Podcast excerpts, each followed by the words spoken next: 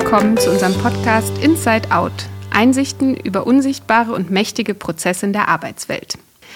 Heute wollen wir der Frage nachgehen, ob Teamentwicklung einzelner Abteilungen und Teams zur Silobildung zwischen verschiedenen Bereichen eines Unternehmens beitragen kann.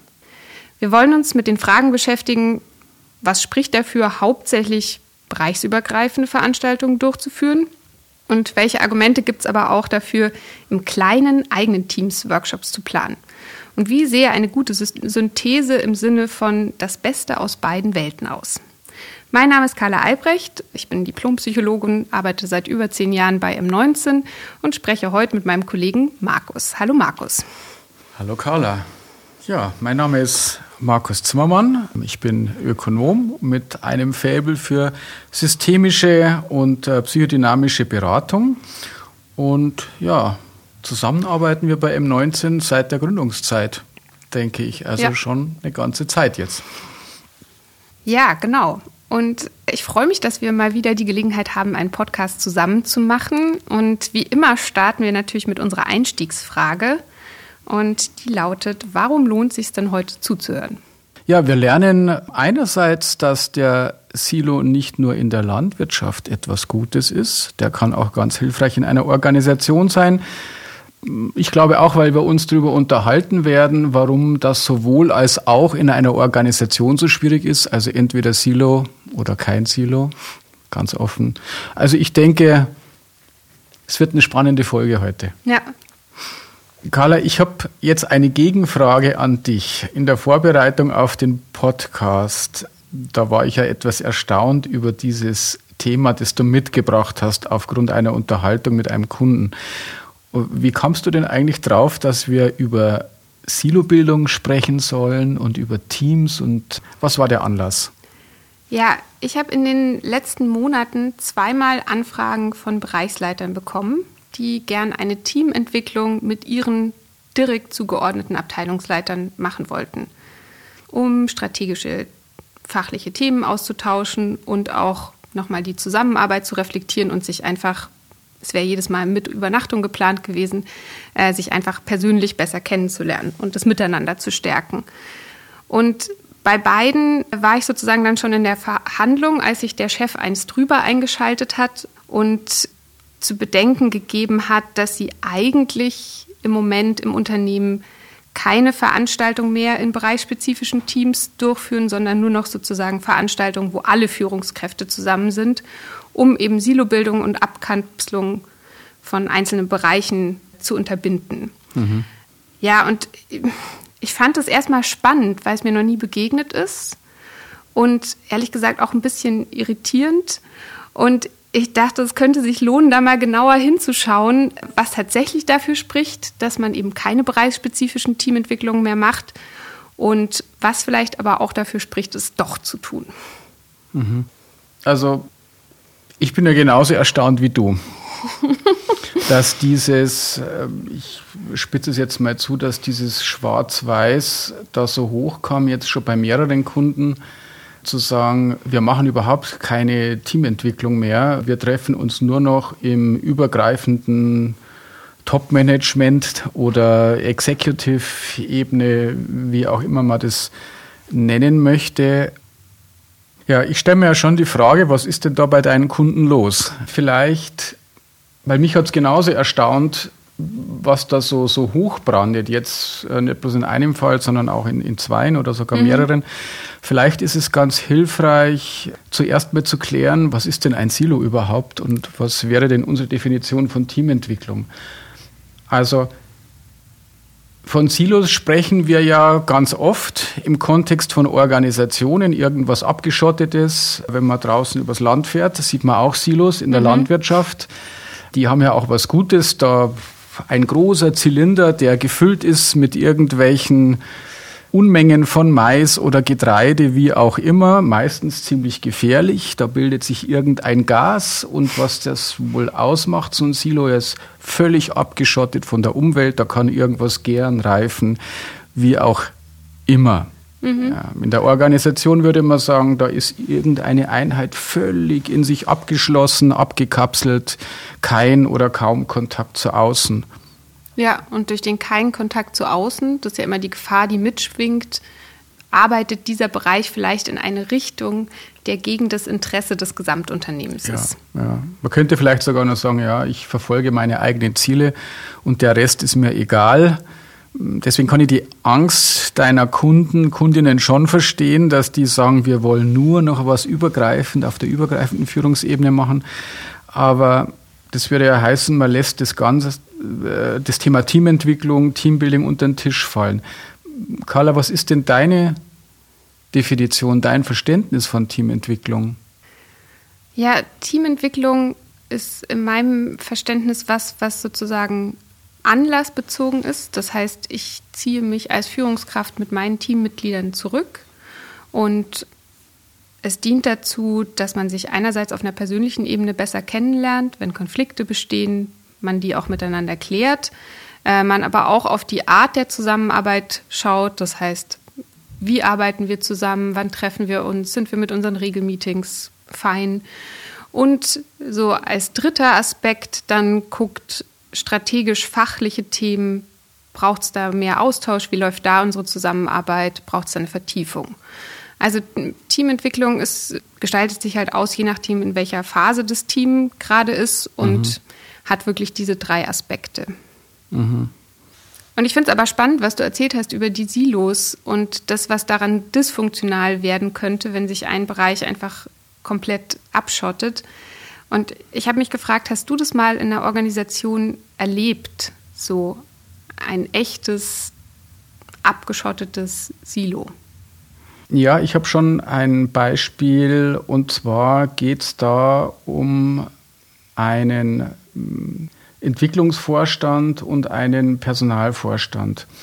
Und warum komme ich auf dieses Beispiel? Da gibt es in der Organisation natürlich eine funktionale Organisation, die da, die da heißt, da findet Forschung und Entwicklung statt mhm. und da findet Personalarbeit statt, ja, so als, als Querschnittsfunktion könnte man ja sagen. Und da ist ja per se nichts Schlechtes dran. Aber da sind zwei jetzt zu unserem heutigen Thema passen zwei sehr abgeschottete Bereiche entstanden, weil sich diese beiden Vorstände nicht vertraut haben. Mhm.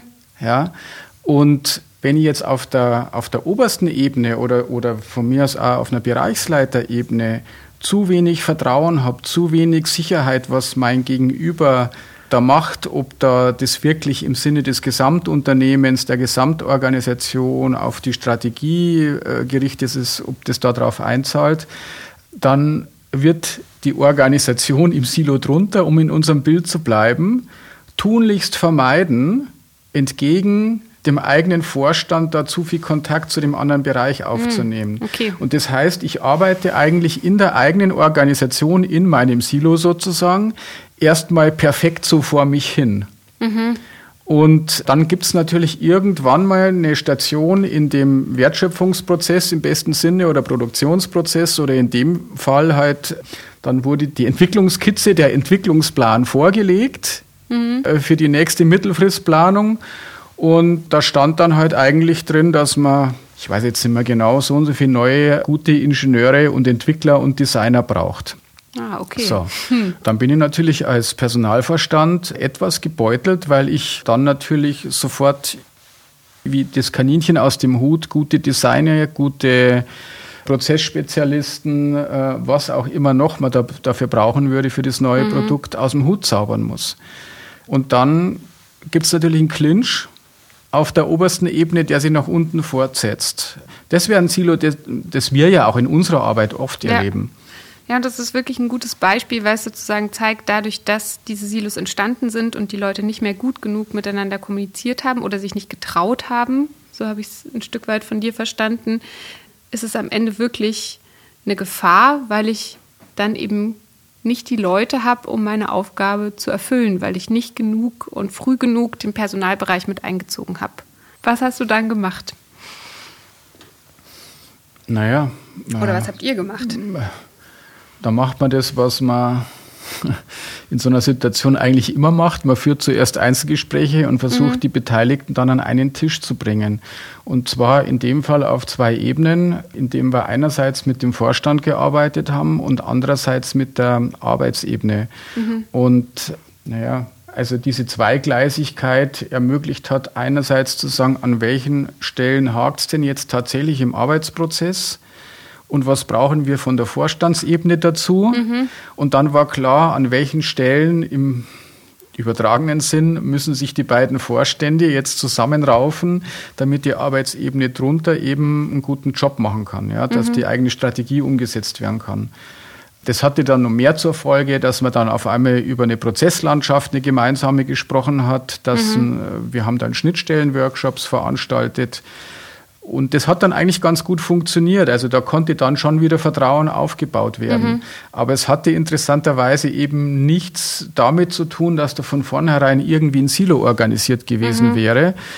Sondern es lag wirklich, und daran, dass die Führungskräfte auf oberne, oberster Ebene eigentlich nicht in gut genugem Kontakt miteinander waren oder Austausch.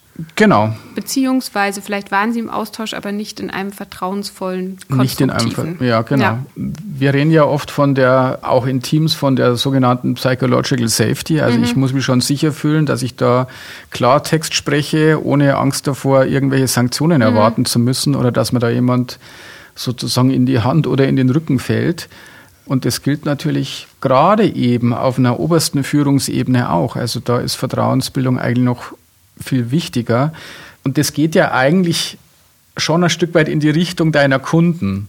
Mhm. Wenn wir jetzt mal nochmal an den Anfang unseres Gesprächs zurückgehen, wir würden da vielleicht an, das Ganze noch anders benennen. Wir würden dazu nur sagen, ja, Führungs, wir sprechen von der Führungsgemeinschaft, mhm. von der Führungskoalition, vom sogenannten Leadership Alignment.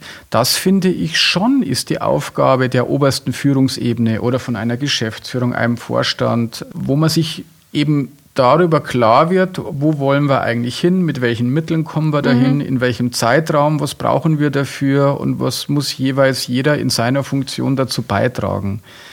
Ja, bei deinem Beispiel kann ich das gut nachvollziehen, diese Idee, dann alle zusammenzusetzen und wirklich darüber zu sprechen, wie können wir in einen besseren Arbeitsprozess kommen, wie können wir uns besser austauschen. Ich möchte nochmal hier eine Lanze brechen, auch für dennoch Teamentwicklung in den Subteams, weil das, was du jetzt ja geschildert hast, wenn du sagst Vorstand und der nächste Arbeitsebene, dann sprechen wir von wie vielen Leuten? Bestimmt schon 20 oder so?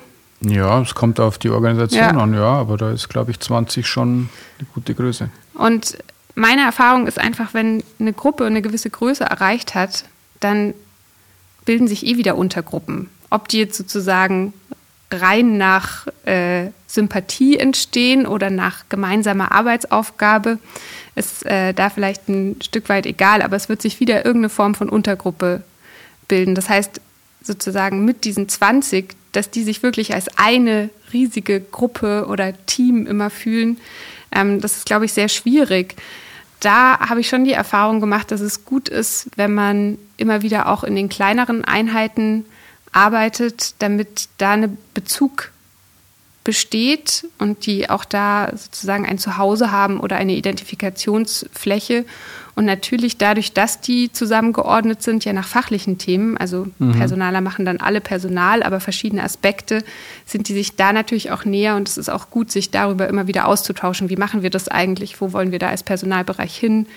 Und deswegen finde ich es eigentlich schon gut, weiterhin auch Teamentwicklung zu machen. Und wenn wir jetzt auf mein Beispiel vom Anfang ankommen, dann war in beiden Fällen sozusagen die Anfrage, dadurch ausgelöst, dass die Bereichsleiter neu in die Unternehmen jeweils kamen. Das heißt, die kannten ihre Direkten noch nicht so gut. Und diese Idee einer Teamentwicklung ist dadurch entstanden, dass sie wirklich mit denen in einen engeren Austausch kommen wollten, auch ein Stück weit natürlich einschätzen können wollten, wie ticken die, mit wem habe ich da tagtäglich zu tun und auch selbst zu erzählen, was ist, ja, was ist denn mein strategisches Ziel und wie könnt ihr dazu beitragen. Mhm. Und deshalb war ich da schon, also fand ich, und sozusagen in dem Fall finde ich Teamentwicklung, also das kannst du in der großen Gesamtgruppe einfach nicht leisten, was da geleistet werden soll. Ja, ich glaube, das schließt sich ja gar nicht aus. Wir haben ja vorher von so ein Stück weit vielleicht könnte man sagen, von, von jetzt Pro und Contra gesprochen mhm. und äh, lass uns doch mal zum sowohl als auch kommen. Also ich bin überhaupt kein Verfechter davon, zu sagen, man braucht kein, kein Teambuilding, keine mhm. Teamentwicklung. Ich finde, das ist das Grundessentielle, was jede Organisation braucht, weil sonst hätten wir, also wir bräuchten sonst keine Organisation. Mhm. Die ist ja arbeitsteilig, damit sie Dinge schneller erledigen kann. Wenn wir alles immer im demokratischen Prozess aushandeln würden, dann wären wir für bestimmte Marktgegebenheiten wahrscheinlich meistens zu langsam. Ja. Das ändert sich zwar auch gerade, natürlich, weil sich ja unsere Arbeit und unsere Arbeitsprozesse, auch die Märkte ändern. Aber Team und Teamentwicklung, glaube ich, als, als kleinste Einheit oder wie man dort zusammenkommt, ist, ist unverzichtbar.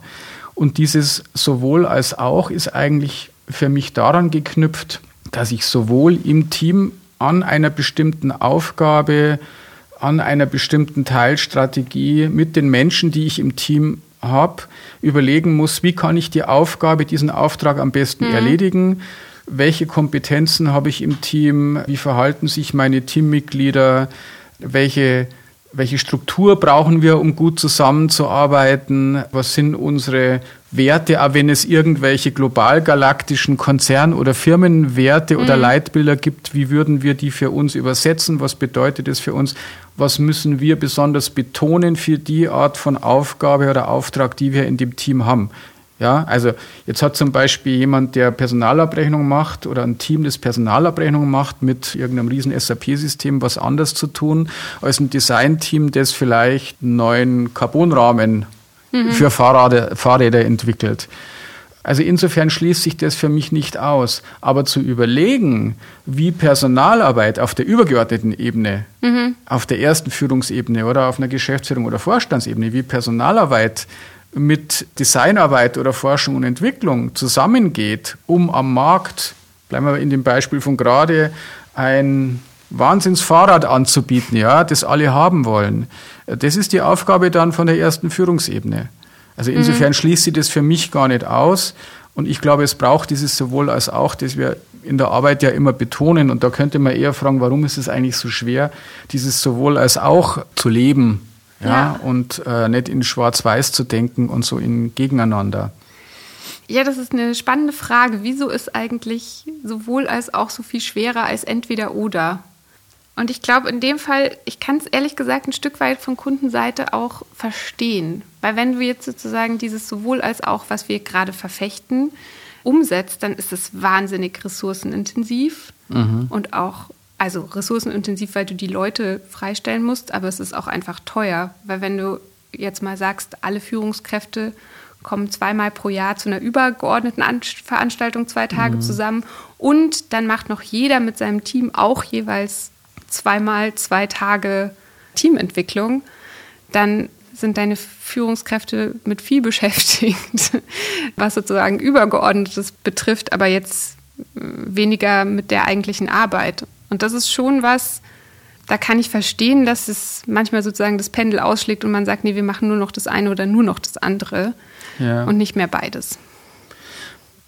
Ja, also ich kann es nachvollziehen, aber ich glaube, es ist zu kurz gedacht. Mhm. Weil dann müsste ich nämlich genauso gut dagegenhalten, was diese Friktionen zwischen den Teams, zwischen Ressorts, zwischen Bereichen kosten. Das wird ja in den meisten Fällen nicht erhoben. Ich kann natürlich sehr schnell benennen, also mhm. wenn wir jetzt zum Beispiel zum Kunden gehen, was das kostet, wenn wir mit denen jetzt ein Teamentwicklungsprojekt oder ein Strategieworkshop etc. machen, ja, oder, oder einen Veränderungsprozess ja. begleiten. Da kriege ich eine Rechnung, Weise, was das gekostet hat. Aber was es kostet, wenn äh, Abteilungen oder Bereiche nicht zusammenarbeiten, wenn die Entwicklung ein tolles Produkt in die Fertigung gibt und die Fertigung aber sagt, das können wir mit unseren Maschinen gar nicht fertigen, ja, das, äh, und das sind nur die einfachen Beispiele. Mhm. Das hat ja ungleich höhere Kosten. Also da glaube ich, sollte man sich schon tunlichst fragen, äh, an welcher Stelle man sparen will. Ich will jetzt nicht die Lanze, weil du vorher von der Lanze mhm. gesprochen hast, nur für die Beraterleistung sprechen ich glaube, dass es sehr sinnvoll ist in Situationen, wo etwas beginnt. Du hast das Beispiel äh, vorher genannt mit, da kommen neue zwei neue Führungskräfte ja. und die müssen sich natürlich erst ein Bild machen. Ja. Die müssen auch erstmal Vertrauen gewinnen in der Führungsgemeinschaft, in diesem Top-Management-Führungsteam. die müssen ja sicherstellen, dafür sind sie ja geholt worden, dass sie mit ihrem Team eine Top-Leistung bringen. Ja. Also muss ich doch als Führungskraft irgendwas tun können, um meine Leute kennenzulernen, um die Prozesse kennenzulernen, um zu schauen, was brauchen die und was brauchen die auch nicht, mhm. um in diesem Gefüge Gesamtorganisation eine gute Performance zu liefern. Ja. Also wenn ja, das aber, vielleicht ein Satz mhm. noch, wenn das dann aber getan ist, ja, dann kann ich ja überlegen, ob eine gute Meetingstruktur, die man dann als im Teambuilding hm. äh, oder in der Teamentwicklung gemeinsam erarbeitet, dann nicht reicht und so wie wir dann eher supervisorisch zu bestimmten Fällen dann arbeitet. Ja, ich glaube, das ist wichtig, was du sagst. Ich bin auch kein Freund von so einem Gießkannenprinzip zu sagen, es ist immer das Beste, wenn alle immer alles machen, sondern es geht wirklich darum zu gucken, wo steht die Organisation, wo steht das Team und was braucht es im Moment. Aber das ist natürlich ungleich schwieriger, als einer Maßgabe zu folgen, wir machen es immer so und nur so. Weil es ist ja viel aufwendiger, sich zu überlegen, wann, wann machen wir jetzt wirklich was und wann spricht, also wann spricht es für welche Maßnahme. Mhm, mhm. Hast du denn, ja genau, daher. Ich stelle stell mir gerade noch eine andere Frage oder etwas, was mir kommt. Mhm. Jetzt bezogen nochmal auf deine Fallbeispiele. Ja. Was bringt mich zu diesem Entweder-Oder? Da muss ja eine Angst da sein und die, glaube ich, ist nicht nur darin begründet, dass es zu viel Geld kostet. Also Nein. da, das erlebe ich ganz selten, weil jeder investiert dann gerne, wenn er versteht, da kriege ich dann einen Hebel in die Hand, um mehr draus zu machen, um mhm. was zu gestalten. Vielleicht können wir da noch eine kurze Runde drehen. Was glaubst du? Also, welche Angst ist da im Hintergrund? Ich, ich hätte da so eine Hypothese so von, oh, ich gebe das dann aus der Hand, ich kann es nicht mehr steuern oder so irgendwie, ja. Oder ich, ja, ich gebe es aus der Hand, ich muss vertrauen. Also könnte das sein, dass das da so der Fall ja, ich glaube, es war in den beiden Beispielen ein bisschen unterschiedlich gelagert. Also in dem einen Fall war es tatsächlich so, dass es sehr darum ging, Kontrolle nicht zu verlieren. Also so eine Angst bestand, dann nicht mehr genau zu wissen, was die machen und mhm. über was die reden und dass dann da was entsteht, was schädlich sein könnte. Also das war eine ganz klare Angst. Mhm. Wir haben das ganz gut gelöst und haben gesagt, wir setzen einfach jemanden aus der übergeordneten Organisation dazu. Mhm. Also jemanden, der es sozusagen dann wieder zusammenführt, mhm. zumindest zu teilen. Also ich glaube, es gibt Teile, da ist es zu intim für das Team, als dass noch jemand von außen als Beisitzer dabei sein kann. Aber für alles, was so strategisch-fachliche Themen waren, haben wir gesagt, setzen wir dann jemanden dazu. Mhm. Ähm, und damit konnte dann diese Angst auch ganz gut wieder beruhigt werden. Und bei dem anderen Fallbeispiel kann ich es gar nicht so richtig sagen. Ich glaube, es gab einfach so einen Wunsch nach alle gemeinsam. Mhm. Und auch, dass wirklich eins entsteht. Und das hat was mit der Geschichte zu tun, wo einfach zwei Unternehmensteile zusammengekommen sind, die davor weniger miteinander zu tun hatten. Und ich glaube, es gab einfach so einen Wunsch, wir müssen uns als ein großes Wir verstehen. Mhm. Und sobald wir wieder in Untergruppen gehen, wird es Wir dadurch in Frage gestellt. Okay, die ist zerflettert dann. Ja. Also die, die gute die Identität Idee zerfleddert ja. dann ich reagiere mal auf deinen mhm. Begriff Identität. Das finde ich jetzt nämlich interessant. Dann kann ich sie mir verstehen. Mhm. Und da, ja, da müsste man fast sagen, da beißt sich die Katze in den Schwanz. ähm, der Anspruch dann eine, eine Identität für dieses neu entstandene Gebilde oder für diese neu entstandene größere Organisation zu entwickeln, der zieht natürlich und der ist natürlich auch wichtig, dass mhm. da eine gemeinsame Identität entsteht. Aber es ist natürlich naiv zu glauben, dass es darunter nicht andere Identitäten ja. gibt. Ich meine, wir wissen ja, und ich glaube, wir haben ja einige Podcasts schon zu dem Thema gemacht, was ist eine Gruppe, was ist ein Team. Und da haben wir auch drüber gesprochen, das fällt mir gerade jetzt wieder ein, dass Identität durch Abgrenzung entsteht. Mhm.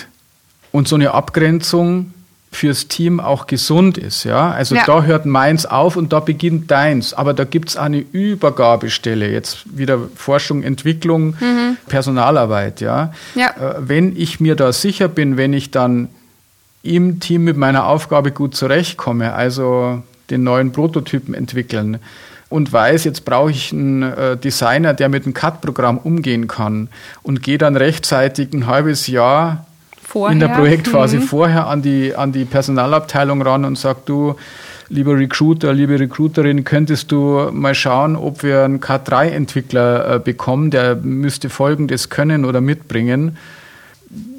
Ja, da, da, also da kann ich es nachvollziehen. Mhm. Also Identität, glaube ich, ist da ein wichtiger Begriff und auch die Gelassenheit, eine Identität in den Teams zuzulassen und nicht dogmatisch zu sagen, wir, na, wie, wie könnte man sagen, wie hast du davon erzählt, wir. Es gibt nur ein Wir. Es so. gibt nur ein Wir, genau. Ja, ja und das ist ja wirklich Wirs. auch äh, schon wieder ein gutes Beispiel für entweder oder, weil natürlich haben wir alle verschiedene Rollen und verschiedene Identitäten. Und wir können eine Firmenidentität haben, wir bei sind so, ticken so, stehen für das und gleichzeitig kann ich eine Identität haben. Ich als Personaler bei XY. Mhm Mhm. Wir verstehen unter Personalarbeit Folgendes. Also es ist schon möglich, sozusagen verschiedene Identitäten zu integrieren und zu haben oder parallel mhm. laufen zu lassen zu einem gewissen Teil. Und auch da ist es gut, wenn man es wieder zu einem sowohl als auch umdeuten kann oder mhm. ja. Jetzt haben wir ja gestartet mit deinen beiden Praxisbeispielen. Mhm. Und wenn wir so jetzt auf die Zielgerade einbiegen ja. der heutigen Folge, was würdest du sagen oder wie, wie ging das dann jetzt weiter oder was ist jetzt, du hast ein bisschen schon mhm. erzählt in dem einen Fallbeispiel, hat sich diese, diese Situation dann äh, gut regeln lassen mhm. durch deine Intervention oder eure Interventionen oder hat sie das ausgewachsen in Anführungszeichen oder wie, wie ist es dann weitergegangen? Also was wäre dein Fazit dann? Was hat funktioniert und was nicht? Also was wirklich gut funktioniert hat, ist genau zu erörtern, was die Bedenken sind, was passieren könnte, wenn wir in Untergruppen mhm. gehen. Und das hat in beiden Fällen eigentlich so die Last davon genommen und dann auch ermöglicht, dass man in diesen Unterteams eine Teamentwicklung macht. Und bei dem einen Team war es wirklich sehr, sehr schön zu sehen. Die hatten wirklich die letzten Jahre, zwei oder drei Jahre nur in dieser großen Gruppe gearbeitet, nie mit ihrer Führungskraft allein. Und jetzt natürlich mit der neuen war es doppelt spannend, weil die wollten sie natürlich gut kennenlernen. Und mhm. es war sehr berührend und schön, wie persönlich die Erlebnisse geteilt haben und miteinander in Kontakt gekommen sind und dann auch angefangen haben, darüber nachzudenken, wo wollen sie denn in den nächsten Jahren hin mit ihrem mhm. Bereich und ihrer Organisation. Mhm. Und das hatte was sehr ja wirklich, es war wirklich schöne und gute Arbeit, auch was sehr berührendes. Und danach war schon die Idee, vielleicht bräuchten die anderen das auch. Und die Idee ist jetzt so im Raum und man es ist so noch in der Schwebe, ob es passiert oder nicht. Aber auch da, wie gesagt, muss man gucken. Es ist nicht Gießkannenprinzip. Es kann für die anderen gerade passen oder es kann nicht passen. Und ich schätze, dass wir so mit ein, zwei Teams noch arbeiten, aber vielleicht auch erst zu einem späteren Zeitpunkt.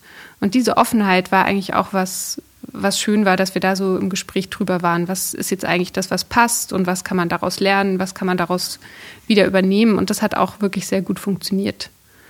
Genau. Mhm. Würdest du sagen, das würde mich jetzt noch interessieren, ich könnte mir vorstellen, es war am Anfang dann schwierig, diese Rückmeldung zu geben, mhm. dass du da so ein, ich bleibe bei dieses, so ein Schwarz-Weiß-Bild siehst und, und dass es vielleicht um sowohl als auch geht, mhm. ging, geht oder, oder, oder ging jetzt in dem Fall. War das dann so der Punkt, wo du mit den Verantwortlichen die größte Hürde überspringen musstest? Weil ich könnte mir vorstellen, dass die, du hast es, glaube ich, gerade so formuliert, dass die Teams sind dann ja eigentlich ganz froh, wenn sie die Erlaubnis haben, ja. da gemeinsam zu arbeiten. Ja, von den Teams bestand wirklich der Wunsch und auf übergeordneter Ebene, ach, die waren wirklich vor allem erleichtert, dass ich sie ernst genommen habe und gesagt mhm. habe, okay, wo ist denn, wo sehen Sie denn eine Gefahr? So. Also ich fand es eine irritierende, aber ich finde es auch irgendwie eine valide Hypothese zu sagen, okay, wir haben so viel dafür getan, dass alle alles mitdenken und jetzt willst du die wieder zusammensetzen, damit die nur über sich nachdenken, könnte der Schuss nicht nach hinten losgehen. Mhm. Und das dann zu erörtern, was spricht dafür, was spricht dagegen, wie setzen wir es gut auf, dass das, diese Angst auch nicht bestätigt wird, das war sehr hilfreich. Dass keine Katastrophe hereinbricht. Ja. Okay. Zu guter Letzt. Zu guter Letzt, ja. Hängen wir ja immer ein Bild in ja. unsere Galerie. Und ich frage heute dich einfach mal, Carla, dieses Thema entweder oder, sowohl als auch, ist Teambildung Gottes Werk oder Teufels Beitrag? Was, was wäre das Bild, das du malen würdest oder an die Wand hängen würdest? Ja, ich habe schon die ganze Zeit so ein Bild von, also ein Bewegtbild im mhm. Kopf. Also wo so ein kleiner Neumpunktekreis immer größer wird, mhm. so konzentrisch und dann wieder kleiner wird. Mhm. Und dann wieder größer wird und dann wieder kleiner wird. Einfach so als Symbol von, es ist gut sozusagen mal im Kleinen, aber dann auch wieder das Größere mitzudenken und dann vom Größeren auch wieder zurück ins Kleine zu gehen. Genau, also ein bewegtes Lichtpunktebild. Okay, ein Lebenbild sozusagen. Ja, ja gut, dann würde ich sagen, belassen wir es bei diesem Bild zum Schluss mhm. und sagen wie immer, vielen Dank fürs Zuhören da draußen. Wir freuen uns auf Feedback und auch auf Themenvorschläge für unsere nächsten Podcast-Folgen. Und wenn Sie, wenn ihr Interesse habt, dann freuen wir uns auch auf einen Besuch auf unserer Website. Da gibt es dann mehr zum Nachlesen, Podcasts zum Nachhören im Überblick. Und ja, ich würde sagen, tschüss, bis zum nächsten Mal. Vielen Dank, Carla, nochmal. Ja, vielen Dank, hat Spaß gemacht und